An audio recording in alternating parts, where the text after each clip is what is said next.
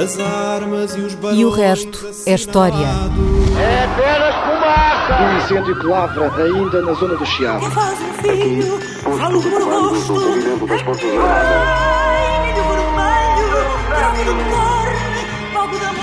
Quer transformar este país numa ditadura. Não, não. Com João Miguel Tavares e Rui Ramos. Olá, sejam bem-vindos ao episódio 159 de E o Resto é História, com os veraneantes Rui Ramos, João Miguel Tavares. Foi há 50 anos, também no verão, ah, mais precisamente a 25 de julho de 1972, que Américo Tomás foi reeleito Presidente da República. E é sobre esse tema que o ouvinte Miguel Alves nos enviou o seguinte pedido. Gostaria de ouvir o Rui sobre esta figura uh, que marcou os últimos anos do Estado Novo e, mais genericamente, sobre a oposição de direita a Marcelo Caetano. De facto, Rui, a reeleição de Américo Tomás em 1972 é um acontecimento hum, geralmente pouco conhecido, pouco comentado, sobretudo quando o comparamos com outras eleições presidenciais durante o Estado Novo. Isso deve-se, em parte, à ausência de outros candidatos e, em parte, ao facto de não se ter tratado de uma eleição por sufrágio universal, mas sim da, confirma- da confirmação, por parte de um colégio eleitoral restrito, de um nome que já estava previamente escolhido. Mas eu, o que eu te queria perguntar, Rui, era se a reeleição de Américo Tomás há meio século teve ou não alguma relevância política. Devíamos estar a falar mais dela do que falamos? Sim, devíamos falar em história mais dela do que falamos. Hum, é verdade, como disseste, as eleições presidenciais de 25 de julho de 1972 não foram como as eleições presidenciais de 1958 e as anteriores a 1958, quando os eleitores portugueses podiam votar diretamente nos candidatos. Um, depois das eleições de 1958, em que o general Humberto Delgado concorreu contra o almirante Américo Tomás, precisamente, uh, Salazar decidiu, aliás, já vinha a considerar a possibilidade de, antes, de que o melhor era o Presidente da República ser eleito como na República Francesa, isto é, por um colégio eleitoral. Era assim que, se, que acontecia na República Francesa. Neste caso, em Portugal, um colégio eleitoral que era composto pelos deputados da Assembleia Nacional uh, e por representantes de municípios. Dava um total de 669 eleitores, grandes eleitores, que se reuniam Uh, no edifício da Assembleia Nacional para eleger o uh, Presidente da República. Uh, antes de 1972, isso já tinha acontecido em 1965, os mandatos presidenciais, portanto, eram de sete anos, tal como em França, aliás. Portanto, já, tinha, já em 1965, o Almirante Américo Tomás tinha sido reeleito Uh, por um colégio eleitoral e, portanto, em 1972 iria uh, acontecer uh, pela segunda vez. O, o, o, qual era o efeito disto? Bem, o efeito disto, um dos primeiros efeitos era tirar à oposição a possibilidade ou a vantagem de apresentar candidatos, como tinha feito em 1949, certo. com o general Norton de Matos, contra Carmona, contra o general Carmona, em 1951, com o almirante Quintão Meireles, contra o general Craveiro Lopes, ou em 1958, com o general Humberto Delgado contra o, contra o almirante Américo. Foi um enorme susto, portanto o melhor mesmo é não correr o risco Era, e de surpresas. Sim, e até do ponto de vista da ideologia do regime, o regime estava, a ditadura salazarista quis sempre estar a evoluir para um regime plenamente corporativo e, portanto, estas eleições baseadas no sufrágio universal, em que os eleitores individualmente uh, faziam escolhas uh, nas urnas, não iam, não era democracia, não, não iam com o sistema corporativo. Sim. Isto é, o sistema corporativo era o da escolha por corpos e, portanto, o tipo de eleição por, por colégio eleitoral fazia mais sentido. Uhum. Obviamente o objetivo era não, era não era só este, quer dizer, o objetivo era acabar com a possibilidade de haver tipos de campanhas como tinha certo. havido em 1958, como tinha havido também em 1949, em 1951 menos, mas também alguma que era as oposições apresentarem candidatos, esses candidatos serem aceitos uh, uh, como, uh, enfim uh, podendo concorrer às eleições, porque ainda havia essa questão, mas, mas eles de facto, quer em 1958, quer em 1951, quer em 1949, o regime aceitou outros candidatos e depois teve de haver uh, campanha. Teve de haver campanha. E era, aliás, mais preocupado, o regime estava mais preocupado com a campanha do que propriamente com, com o não, com, com, a, com a votação, porque certo. o eleitorado era muito restrito e era facilmente controlado uh, pelo Estado. Agora, a campanha, como se tinha visto com o general Humberto Delgado e um bocadinho com o general Norton de Matos em 49, mas sobretudo com o general Humberto Delgado em 58, isso aí é que podia uhum. escapar completamente e criar uma dinâmicas uh, diferentes. Portanto, uh, agora, nem por isso as eleições de 1972 deixaram de ser importantes e eu diria são talvez das eleições mais importantes do Estado Novo e, portanto, hum. o facto de não serem faladas é, tem algo de paradoxal e, e revela, diz mais sobre a nossa desatenção e o nosso desconhecimento quase da história do Estado Novo, apesar de tudo aquilo que nos é oferecido em relação à ditadura salazarista, isto é, sabemos muito pouco e, portanto, eh, deixamos passar coisas muito importantes porque não lhes damos atenção. Nós, do Estado Novo, temos sobretudo uma história da oposição ao Estado Novo. Não temos uma história do Estado Novo. Hum. Isto é uma história da luta política do, dentro do Estado Novo, do, do que é que movia aqueles personagens. Uh, isso é muito mais reduzido, temos muito menos oferta aí, digamos assim, Sim. e portanto sabemos menos e deixamos passar muita coisa. Okay. Uh, sabemos... E esse é um destes casos. E esse é um destes casos. Agora, porquê é que elas são muito importantes? Bem, porque quatro anos antes, em setembro de 1968, Salazar tinha ficado incapacitado e tinha sido substituído por Marcelo Caetano. Esta tinha sido a primeira mudança na chefia do governo em 36 anos, desde 1932. Salazar torna-se chefe do governo em 1932. Falámos disso aqui há umas semanas. Uh, em 1968, 36 anos depois, uh, uh, sai. Marcelo Caetano era um antigo colaborador de Salazar. Eh, muito novo, em 1928, já tinha sido assessor jurídico do Ministério das Finanças, quando Salazar tinha sido ministro das Finanças da, ditadura, da ditadura militar. Eh, depois, mais tarde, foi ministro, incluindo, incluindo nos anos 50, Marcelo Caetano foi ministro da Presidência, portanto, uma espécie de vice-primeiro-ministro.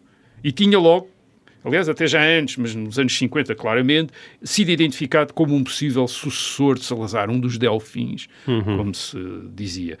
Uh, agora, em 1958, uh, Marcelo Caetano tinha saído do governo, tinha saído do governo em ruptura com Salazar, tinha mesmo abandonado a vida política dois anos, quatro anos depois, em 1962, durante uma greve de estudantes na Universidade de Lisboa, Marcelo Caetano tinha-se demitido do cargo de reitor, ele, ele, tinha sido reitor da Universidade de Lisboa, no que tinha sido entendido como um protesto contra o governo. Portanto, uhum. desde 1962, que eh, olhava-se para Marcelo Caetano como uma espécie de, de uma nova oposição uma oposição a Salazar dentro do regime. Isto é, antigos salazaristas que estavam em oposição a Salazar, portanto, diferentes da oposição eh, republicana e da oposição comunista, portanto, havia dentro do regime uma oposição a, a Salazar. Que oposição é que era esta? Bem, Marcelo Caetano tinha sido integralista e monárquico na juventude, mas a partir da década de 50, 1950, tinha começado a ser visto como uma espécie de liberal dentro da ditadura salazarista. Uhum. Enfim, e depois já vamos falar do que é que significava exatamente esta figura de liberal, que, que, que liberal era, era ele. Bem, nada disto era muito claro. Não há uma imprensa livre, as coisas não são discutidas abertamente uh, e, portanto, há rumores, há pessoas que sabem, portanto, temos de imaginar que isto é uma luta política. Aliás, faz pouca história desta luta política precisamente porque é difícil de fazer. Uh, nós estamos fontes, em democracia. Não, é? não, não, há o tipo de fontes que há uhum. num regime plural e aberto em que as coisas são discutidas. Aqui é tudo. a luta política dentro do Estado Novo faz-se nos corredores, faz-se a meia voz, quer dizer dizer, não, não aparece na imprensa, uhum. uh, não, não há manifestações públicas, uh, não há comentários, não dizem nada. Às vezes é a imprensa internacional, por exemplo, é uma das grandes fontes, porque o, os correspondentes da imprensa internacional uh, que estão em Lisboa é que vão sabendo estas uhum. coisas todas, estas, o que é que está a passar e, e portanto, segue-se melhor pelo New York Times ou pelo Le Monde do que pela, enfim, na imprensa portuguesa não há nada, mas lá no Le Monde é que são capazes de dizer, atenção, Marcelo Caetano está muito irritado com Salazar, não está nada satisfeito. Na imprensa portuguesa não acontece nada. Bem, mas a partir de, uh, de 62, portanto, Marcelo Caetano é visto como este opositor, o que faz com que, quando em 1968 ele se torna uh, chefe do governo, substitui Salazar, há uma grande expectativa sobre o que é que vai acontecer. Isto é, de repente há mesmo, não é apenas Salazar ter sido substituído por um seu colaborador, é Salazar ter sido substituído por alguém que dentro do Estado não é visto como um opositor às políticas salazaristas nos uhum. anos 60 à política colonial e a outras políticas, que a política financeira também, certo. de que Marcelo Caetano é, é, é, também um grande crítico da política seguida até aí nas, fina, na, nas finanças, uma política que Sim. ele acha demasiado restritiva e Marcelo, uh, e Marcelo Caetano quer uma política mais hum. generosa de investimentos e de, e de, enfim, e despesa pública do que Salazar estava e, a seguir. E, portanto, há uma grande expectativa de mudança. Há uma expectativa de mudança, quer dizer, há uma expectativa de mudança que para uns é uma expectativa positiva, isto é, alguns esperam essa mudança, outros temem essa mudança, uhum. outros receiam uh, uh, que, é que uh, Marcelo Caetano vá ir de uma maneira de, herética pôr em causa as políticas que até aí tinham sido seguidas por Salazar. E há de facto mudança. Em 1969, nas primeiras eleições da Assembleia Nacional, sob o governo de, de Marcelo Caetano, uh, Marcelo Caetano renova as listas da União Nacional. Isto é, a maior parte dos candidatos nunca tinham sido deputados. Portanto, é uma renovação total do pessoal político, uhum. uma, uma, renovação em grande escala do pessoal, não é total, mas é em grande escala do uh, pessoal político. E ele deixa eleger, Marcelo Caetano, Uh, deputados que vão depois formar aquilo que vai ser chamado a ala liberal da Assembleia Nacional. Isto é uma série de deputados que vão começar a questionar o regime, uh, a censura, uh, a polícia política, a repressão, começam a discutir isso na Assembleia Nacional e a pôr isso em causa, isto é, a defender uma liberalização, e é sobretudo essa liberalização uhum. política que estamos aqui a falar não é a única mudança que Marcelo Catano faz. Em 1971 ele promove uma revisão da Constituição de 1933, portanto há uma revisão constitucional. Um, Angola e Moçambique, por exemplo, passam a ser Estados com assembleias legislativas, já não são apenas províncias, uh, como até aí, tornam-se Estados, é o Estado de Angola e o Estado de Moçambique, numa preparação de uma política de autonomia, isto é, de cada vez mais autonomia para o então chamado ultramar uh, português. Há outras mudanças, por exemplo, a política industrial. Uh, Marcelo Caetano vem decidido a pôr termo ao, ao chamado condicionamento industrial, que era uma espécie de limitação da atividade dos empresários pelo Estado, isto é, em determinados setores havia uma fábrica, já não podia haver duas fábricas, não podia haver outra, quer dizer, o Estado... Uh, bem, isto vinha dos anos 30, Marcelo Caetano uh, começa a pôr termo a esta política industrial, isto não era nada fácil, porque havia interesses instalados que reagiam contra este género de reformas, mas Marcelo Caetano... Uh, Uh, faz questão, quer dizer, de acabar com, com isto. Externamente também há mudanças, há uma, uma aproximação à comunidade económica europeia. Portugal já fazia parte da EFTA desde uhum. 1960. Uh, uh, agora, Marcelo Caetano promove uma aproximação à comunidade económica europeia, à CEE, com um acordo comercial de 1960. 72, e, e, e, internamente as próprias oposições, mesmo aqueles que não têm maior alergia, e com razões, ao regime, admitem, pelo menos, por exemplo, em 1969, que têm maior, sentem maior liberdade de atuação. Isto é, a censura e a PIDE parecem estar a comportar-se de maneira diferente sobre uh, uhum. Marcelo Caetano. Uh, há ditadura, portanto, aquilo é um, há censura, há PIDE, mas de repente são publicadas coisas que antes não teriam sido publicadas, são consentidas iniciativas que antes uh, não teriam sido, provavelmente, havia a impressão que não teriam sido consentidas. Mas não Portanto, chega, não é? Para houve mudanças. Hum. Porque se tinha, alguns tinham esperado mudanças muito maiores, como é uhum. é óbvio. Uh, a dois níveis. Internamente, uh, tinha-se esperado mesmo que Marcelo Caetano admitisse a formação de partidos políticos e permitisse até a eleição de representantes da oposição na Assembleia Nacional. Tinha-se tido essa expectativa em 1969. Isto é, que ele permitisse uh, o aparecimento de deputados Mas da isso oposição. é alguma democratização do regime? Havia essa ideia de que podia caminhar-se gradualmente uh, hum. uh, aí. E, claro, havia uma grande expectativa uh, em relação à, à, política externa, em relação à política à africana, guerra. em relação à, à guerra em África. Estava-se à espera que Marcelo Caetano promovesse uma maior autonomia, e ele de facto estava a promover, mas estava-se mesmo, estava-se também à espera que ele, de alguma maneira, admitisse ou abraço, abrisse o caminho para um. criasse um horizonte de independência, de maneira a tentar pôr. a tirar uma das razões para a guerra em África, isto é, a guerra contra uh, o colonialismo português, como, dizia, como diziam aqueles que estavam contra a administração uh, portuguesa em África. Portanto, admitir, uh, podia não ser logo naquele ano, mas uns anos mais à frente, uhum. admitir o princípio da autodeterminação e, e da independência, mais até como uma uma tentativa de aliviar a pressão diplomática por Portugal não descolonizar. Portanto, julgava-se que Marcelo Caetano podia também ter uma iniciativa uh, nesse. Uh, nessa sentido, frente. Portanto, sim. em ambos os casos, internamente e externamente, esperava-se que Marcelo Caetano fizesse, digamos assim, evoluir o regime em direção aos outros regimes ocidentais.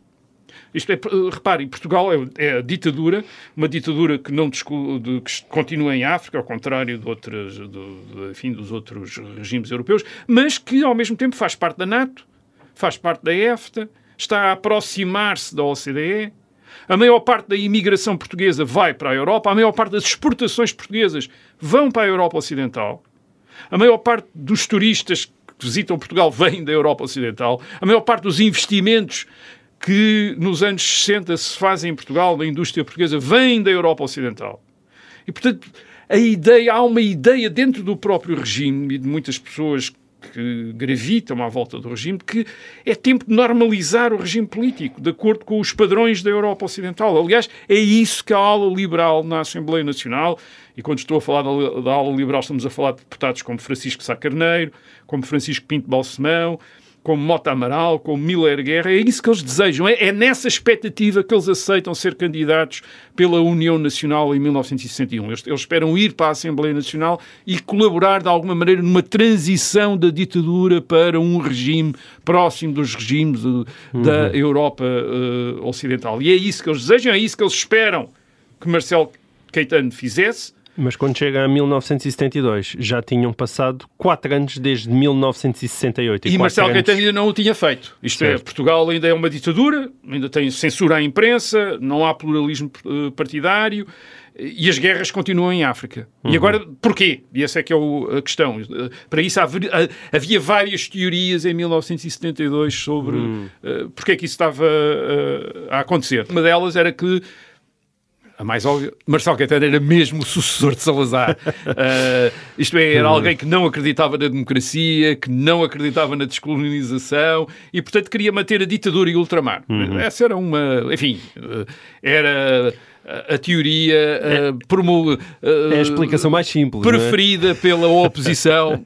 Quem está, ele, ele não é por acaso que foi ele que foi escolhido para é, suceder Salazar, é um homem que tem as mesmas ideias, é um dos fundadores Sim. do Estado Novo, um colaborador de Salazar desde sempre. Sim, teve as suas uh, zangas com Salazar, como quase todos eles tiveram, mas fundamentalmente pensa, pensa, pensa mesmo. mesmo. Portanto, isso era uma da teoria. Mas havia uma outra teoria mais benévola para com Marcelo Caetano.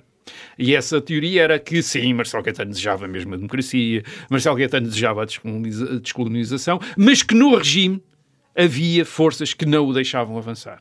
Certo. Uh, ele era o chefe do governo, é verdade, o chefe do governo tinha imensos poderes no Estado Novo, mas acima dele estava o Presidente da República. Uhum. Uh, e o Presidente da República, Américo, o Almirante Américo Tomás, que era o mesmo de Salazar, portanto, que tinha nomeado Marcelo Caetano, em 1968, tinha sido nomeado por Américo Tomás. Um, esse Presidente da República era um Presidente da República de acordo com a Constituição do Estado Novo, podia a qualquer momento, sem dar contas a ninguém, demitir o chefe do governo, uhum. o Presidente do Conselho de Ministros. Porquê? Porque o chefe do governo só dependia da confiança do Presidente da República.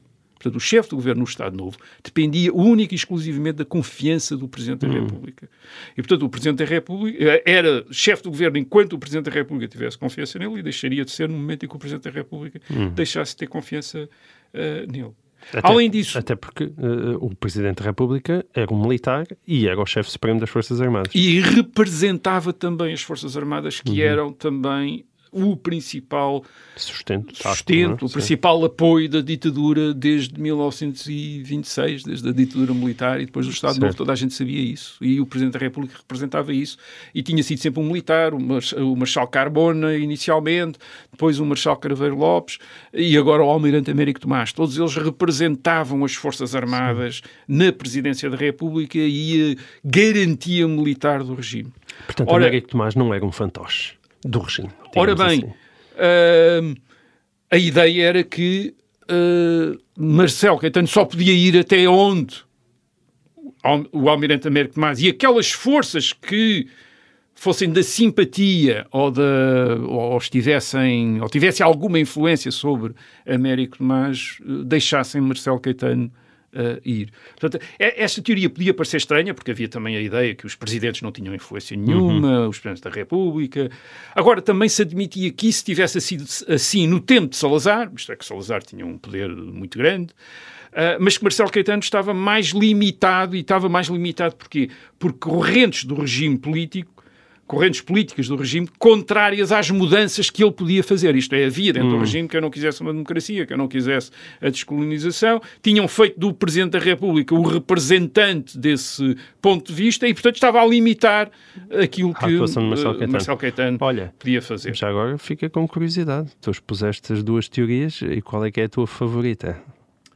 Ah, isso é uma, não, é uma pergunta... não vais dizer. É uma pergunta muito íntima e, portanto, não estou disponível para responder aqui. Não, à- eu creio que eu iria dizer que as duas teorias tinham algum, ambas tinham fundo de verdade. Isto é, é verdade. Pronto, o Rui Ramos tinha que inventar uma terceira teoria. Uma não, terceira um teoria que não, é, não é suficiente. sim, Marcelo Caetano não é um democrata convicto, não é um descolonizador convicto. Hum. Uh, não apenas por uma questão de hum, uh, prática, isto é, por exemplo, ele na descolonização via aqueles problemas todos que se vinham, enfim, que depois verificaram, o que é que ia acontecer se se entregasse aqueles territórios aos partidos que disputavam uh, ou que combatiam a administração portuguesa, mas, mas também por uma questão de princípio, quer dizer, isto é, havia nele também uma, uma carga ideológica que o impedia de se entusiasmar. E às vezes na política é preciso uma pessoa entusiasmar-se, não basta ser frio.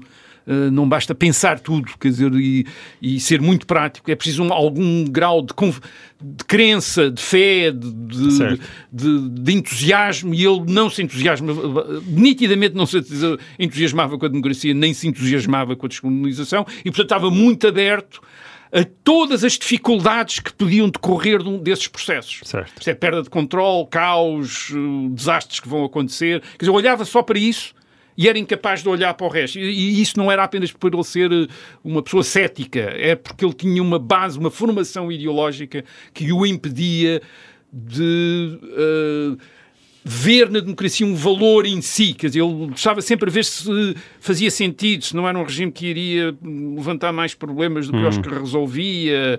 Eh, sim, a ditadura era uma coisa que talvez eh, não se pudesse manter, mas será que a democracia é a melhor resposta para isso? Quer dizer. Ele era alguém que se levantava esses, esses problemas. Portanto, havia essa questão.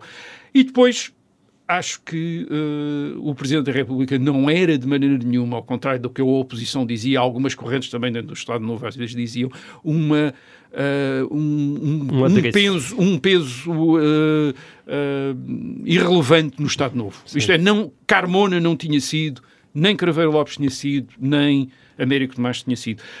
Ou seja, tu achas a que os presidentes da República às tiveram vezes, ao longo do Estado Novo a mais o- importância do que aquelas que Sim, se lhes porque, uh, Também há uma história para fazer. Há uma portanto. história para fazer e, e que vem um bocadinho das oposições. As oposições às vezes tentam provocar o Presidente da República uh, a virar-se contra o regime. O Presidente da República não o faz e, ele- e as oposições dizem que o Presidente da República não, o Não faz tem porque poder. não tem poder nenhum, absolutamente nenhum. E isso não é bem assim. O, o Presidente da República tinha poderes, enfim, a crise de 1958, que já aqui, já aqui falámos e um dia podemos voltar a falar, é uma crise que vem da presidência da República e precisamente pela influência que a presidência da República ah, ah, tinha. Agora, é verdade que os candidatos presidenciais do regime eram ah, apoiados pela União Nacional, Uh, e a União Nacional era dominada pelo chefe do governo, e, portanto, também se criou a expectativa, antes de 1972, de que Marcelo Caetano podia aproveitar a eleição presidencial de 1972 para fazer a, a União Nacional, ou depois a, Ação Nacional Popular, como ele veio a chamar, fazer a União Nacional apresentar outro candidato. E para isso havia talvez até uma, um meio de salvar a face, digamos, do Presidente da República era a idade de Américo Tomás. Américo Tomás ia fazer 78 anos em 1972. Uhum. Uh, já tinha cumprido dois mandatos de 7 anos, sete portanto já era Presidente há 14 anos. Uh, portanto, faz, quer dizer, não seria um escândalo Sim. Uh, apresentar outro nome. Apresentar outro nome, dizer, bem, uhum. um, o, Almirante Américo Tomás já fez, o, já fez aqui um papel importante, há aqui uma renovação, uh, vem outro nome. Uh, a expectativa que havia era talvez até o próprio Marcelo Caetano ser ele candidato à presidência da República. Aliás, tinha, tinha havido essa expectativa também em relação a Salazar. Uh, Salazar nunca quis ser. Uh, e, portanto, a ideia era, se Marcelo Caetano vier, fosse para a Presidência da República, depois podia escolher outro chefe do governo e teria os poderes do Presidente da República sobre o uh, chefe do governo. Mas também se admitia que ele pudesse ir escolher outro militar Uh, aliás, um militar, obviamente, mais em consonância então com as ideias de mudança ou com as perspectivas de mudança que Marcelo Caetano uh, podia uh, ter. E, isso levou muita gente a mexer-se antes de 1972. Isto é, o regime agitou-se e há muita gente a, a mover-se e a colocar-se de maneira a poder entrar nesse jogo uh, presidencial. E, e, e, para perceber quem é que são esses, uh, esses jogadores, temos de ir para a África e, ver o que é que Marcelo Caetano tinha deixado que acontecesse em África entre, desde 1968. Marcelo Caetano tinha feito duas coisas. Por um lado, tinha reforçado os poderes dos comandantes em chefe das Forças Armadas nas três províncias em guerra, Guiné, Angola e Moçambique.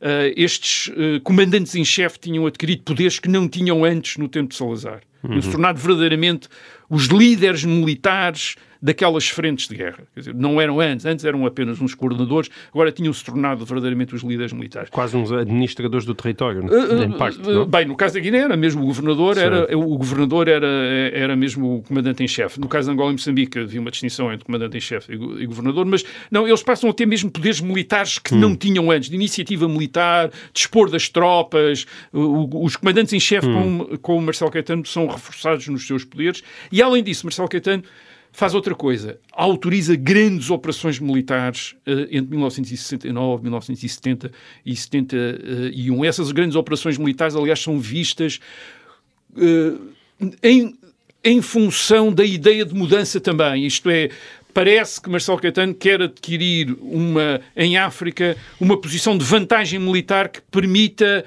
por exemplo, negociações com o adversário. Uhum. E, portanto, essa é a que, maneira que, como que é. Estão a vir, não é? Secretas, é que estão, estão, a vir, que estão a vir. Portanto, a ideia, bem, ele está a deixar uh, os, chefes, os comandantes em chefe uh, desenvolverem grandes operações. A, a, guerra até aí era uma rotina, não, não tinha notícias. Entre 1961 e 1968 não há notícias. Não, é uma guerra, de, não há grandes operações, é tudo umas coisas, é uma operação policial quase.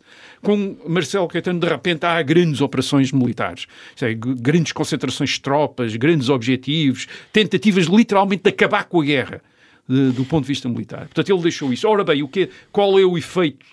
Um dos primeiros efeitos disso, um dos primeiros efeitos disso é que dá um grande destaque, destaque aos comandantes em chefe. Uhum. até aí, os comandantes militares portugueses eram mais ou menos, tinham sido mais ou menos anónimos, Portanto, havia sete ou oito anos de guerra hum. e ninguém sabia o nome de um general, provavelmente em Portugal ninguém fazia ideia. E, de repente, em 1970, 71, 72, toda a gente sabe quem é que é o general Spínola na Guiné, o general Causa da Riaga em Moçambique, o general Costa Gomes em Angola. Isto é, de repente eles tornam-se grandes figuras, dão entrevistas, uh, uh, fazem as suas grandes operações, uh, fazem grandes anúncios, dizem o que é que vão fazer, o que é que, o que, é que querem fazer. E, e, ora bem, toda a gente começa a ver estes generais como possíveis candidatos presidenciais em 1972. Isto é, toda a gente começa a dizer, bem, estes, eles vão ser candidatos à presidência da República Uhum. em 1972. Porque senão nada fazia sentido se não fosse isso. Quer dizer, isto é, está-se mesmo a ver que eles vão ser candidatos. Quer dizer, por, por, quer que... Eu estou-me a quer- rir porque isso parece a descrição do combate à Covid. Enfim, isto eram outros combates. Isto eram outros combates. Ah, Mas tem, tem- mesmo... tinha os mesmos efeitos em termos de popularidade. Tinha, e há mesmo preparativos e há muitos contactos. Por exemplo, membros da ala liberal da Assembleia Nacional contactam, contactam quer Spínola, quer Caúza da Riaga para Hum. a possibilidade de uma, ah, de uma candidatura. E uma das coisas que os generais vão fazer, aliás, é tentar dar como acabadas as guerras nas províncias onde eram comandantes em chefe, que é para aparecerem como Certo. os generais da paz, aqueles que fizeram a paz.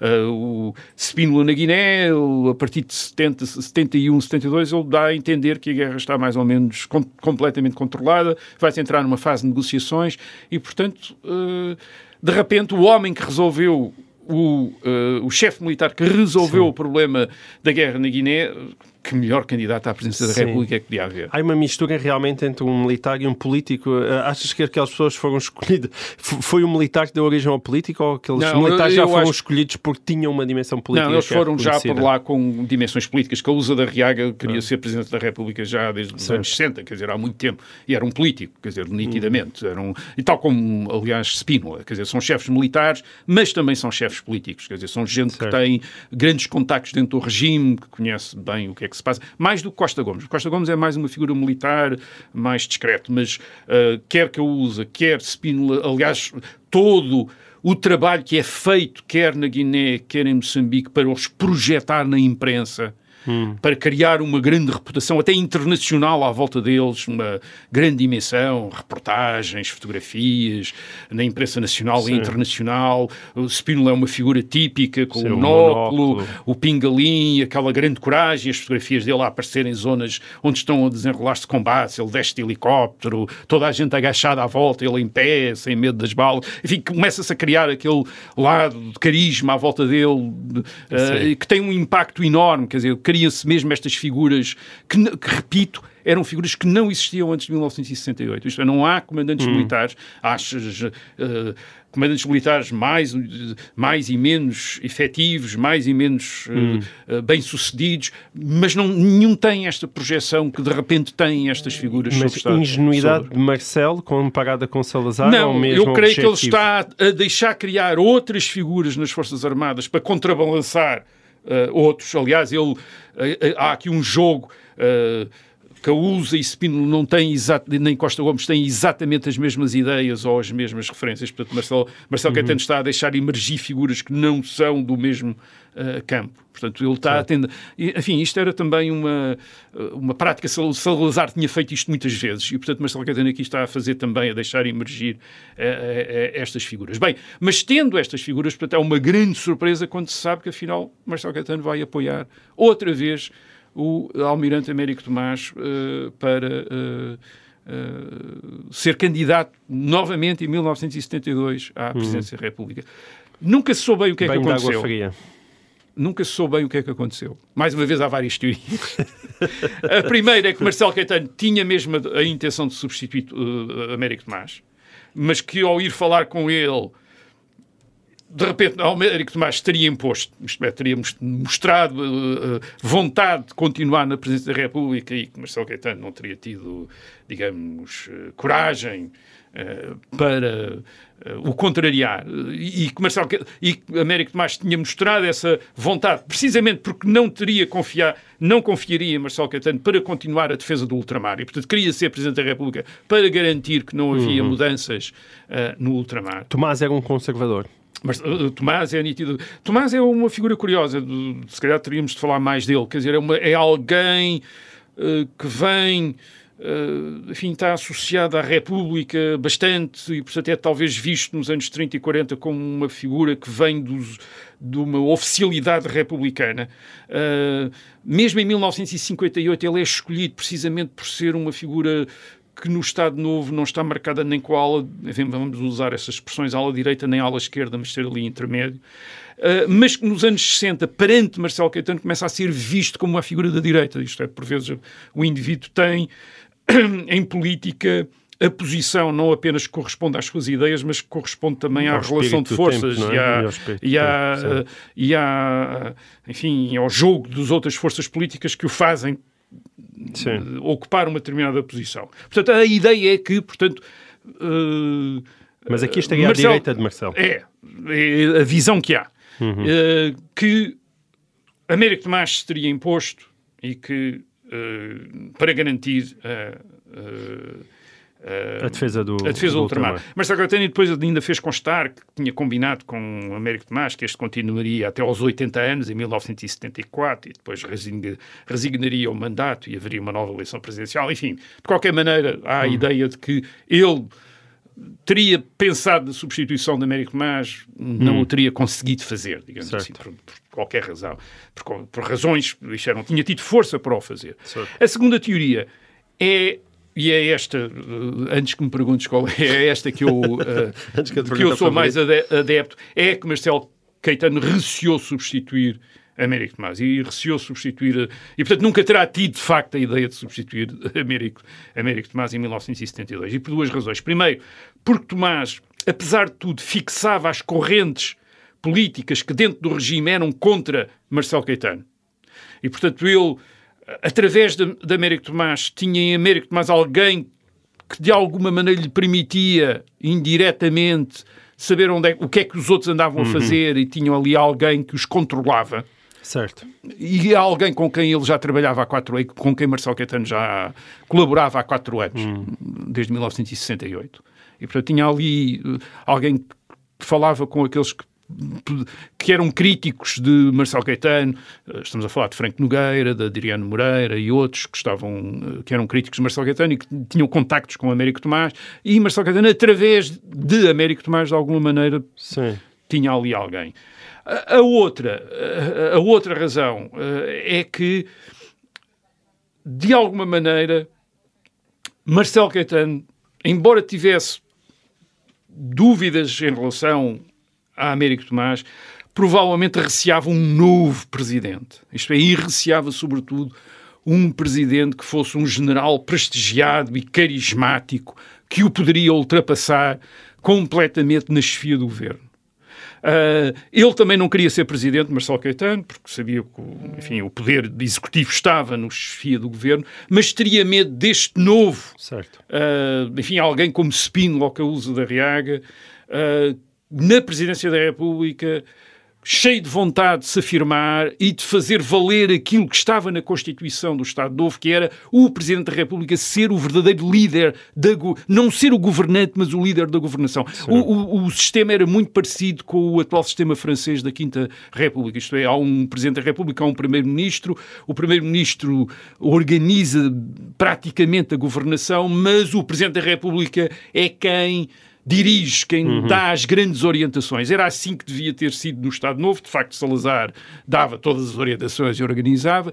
Marcelo Caetano também dava as orientações e organizava. E ele receava... Enfim, isso era possível com Américo Tomás, mas com Spínola ou com Certo. Lusa da Riaga ou um general desses, talvez não fosse eh, possível. E isto teve um grande efeito. Ahm, os resultados da eleição não dão ideia desse efeito, porque dos se- 669, isto é, não dão ideia para nós, na altura deram, dos 669 eh, e grandes eleitores votaram 645. Portanto, faltaram 24 eleitores. Estas é um pequeno número, mas isto Sim. tinha um grande significado. Houve 24 pessoas que não foram votar. Ok. Ah, e depois dos 645 que estiveram na Assembleia Nacional no dia da eleição, só houve 616 votos válidos. Isto 29 é, nulos, é isso? 29 Mas nulos. isso é significativo. Isto era fundamental, isto era ultra significativo. Ou seja, dentro deste colégio eleitoral muito escolhido, de figuras importantes do regime, há 53 eleitores que não votam em Américo Tomás, cerca de 8%. Isto é, isto é elite política, isto é. isto- ah, portanto, 53 que não, que não querem votar em. eu podia dar-te o caso de um ou outro ter ah, anulado o voto por acidente, um ter estado de facto doente e não ter tido de votar, mas não foi bem assim. Quer dizer, há várias pessoas que- depois contaram que não foram votar não e que anularam ah, por não quererem votar em Em Américo Tomás. Américo Tomás. E, e aconteceram duas coisas.